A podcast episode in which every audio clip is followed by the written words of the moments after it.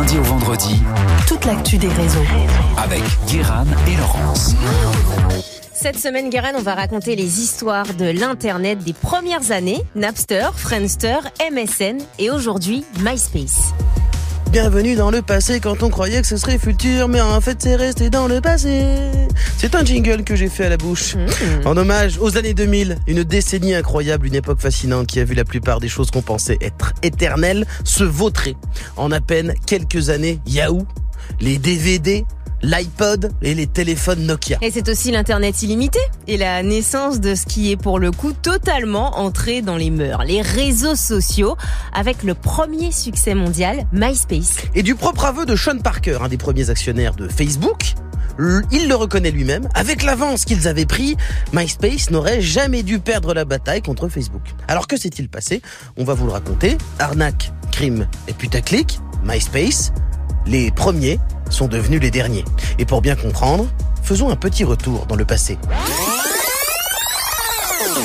Bienvenue en 2003. 50 Cent était le roi de New York.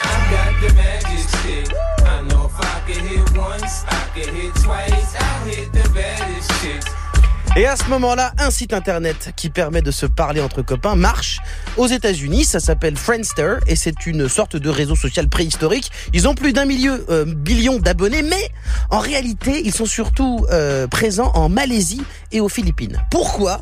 Parce que la vie est ainsi faite, on ne comprend pas toujours tout, c'est comme ça.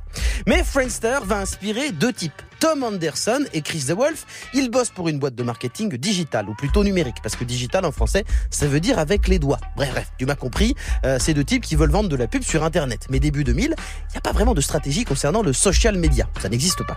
Alors en voyant Friendster et le nombre d'utilisateurs, Tom et Chris se disent, il y a un truc, il y a un cheat code, un modèle économique à inventer. Un réseau social, c'est un média parfait. Le contenu ne coûte rien à produire, vu que c'est les gens qui le fournissent en postant dessus.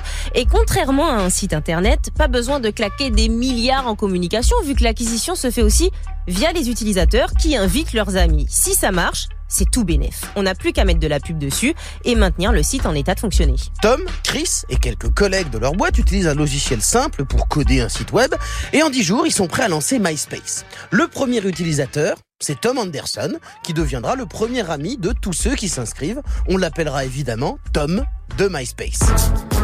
En 2003, MySpace est dispo euh, aux États-Unis et très rapidement devient un phénomène. Le bouche à oreille fonctionne fort. Pour la première fois, une génération entière peut, sans y connaître grand-chose en informatique, avoir son espace. Son site internet personnel, mettre des photos, partager sa musique, discuter avec des potes, rencontrer des gens, pécho, faire des montages sur Photoshop pour personnaliser sa page.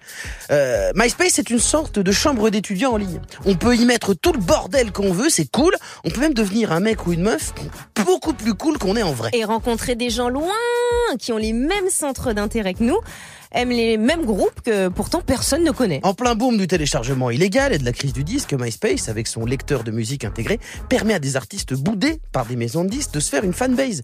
Lana Del Rey, Calvin Harris, les Arctic Monkeys et toute la scène des néo-rockers, Lady Gaga et plus tard Justin Bieber, tous vont être découverts ou propulsés par MySpace, une des premières méga stars dont on se souvient tous sûrement, c'est Lily Allen.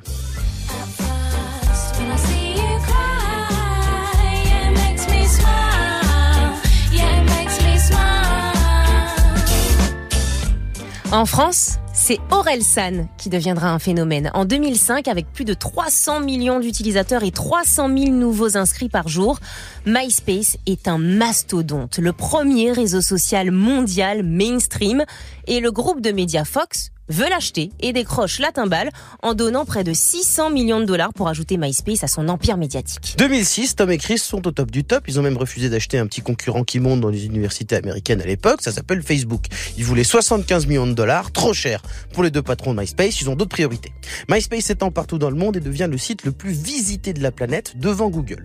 Et pourtant, c'est à ce moment-là que MySpace s'écroule. Et ce pour tout un tas de raisons. D'abord, parce qu'en arrivant dans un groupe multimédia, ils ne peuvent plus prendre des décisions seuls. Ils doivent rendre des comptes et remplir des objectifs, notamment en termes de revenus publicitaires, ce qui entraîne un autre problème. Le site est rempli de pubs, de plus en plus intrusives, et les pubs, c'est pas cool.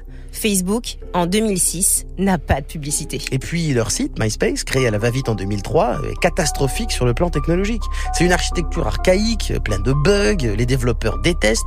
Et donc MySpace doit faire des innovations en interne, et c'est nul. Il est trop tard pour refondre le site en entier, ça prendrait des années, ils sont condamnés à devenir de plus en plus lents et dépassés. Enfin, avec autant de succès, les premières polémiques arrivent et MySpace devient le bêta-testeur des accusations que vont connaître tous les autres médias sociaux. La modération. Difficile d'avoir pu prévoir ça euh, en 2003, mais évidemment, avec autant de jeunes gens, ça attire tout un tas de pervers et MySpace est vu comme un endroit dangereux pour les ados qui ne peuvent pas savoir si les gens avec qui ils discutent sont vraiment ceux qu'ils disent être. Avec tout ça, en trois ans, MySpace est dépassé par Facebook. En 2008. Depuis, le site a été vendu plusieurs fois, et notamment racheté par Justin Timberlake. Oui, Justin Timberlake. Et il existe toujours, sans que personne ne sache vraiment ce que c'est. Pourtant, encore aujourd'hui, euh, il existe une nostalgie de la génération MySpace. Et d'ailleurs, MySpace a eu sûrement plus d'impact que plusieurs euh, autres réseaux après lui. Mais MySpace a prouvé que contrairement à beaucoup de domaines, avoir de l'avance sur Internet n'est pas un gage de succès. Souvent, les premiers sont ceux qui arrivent en dernier.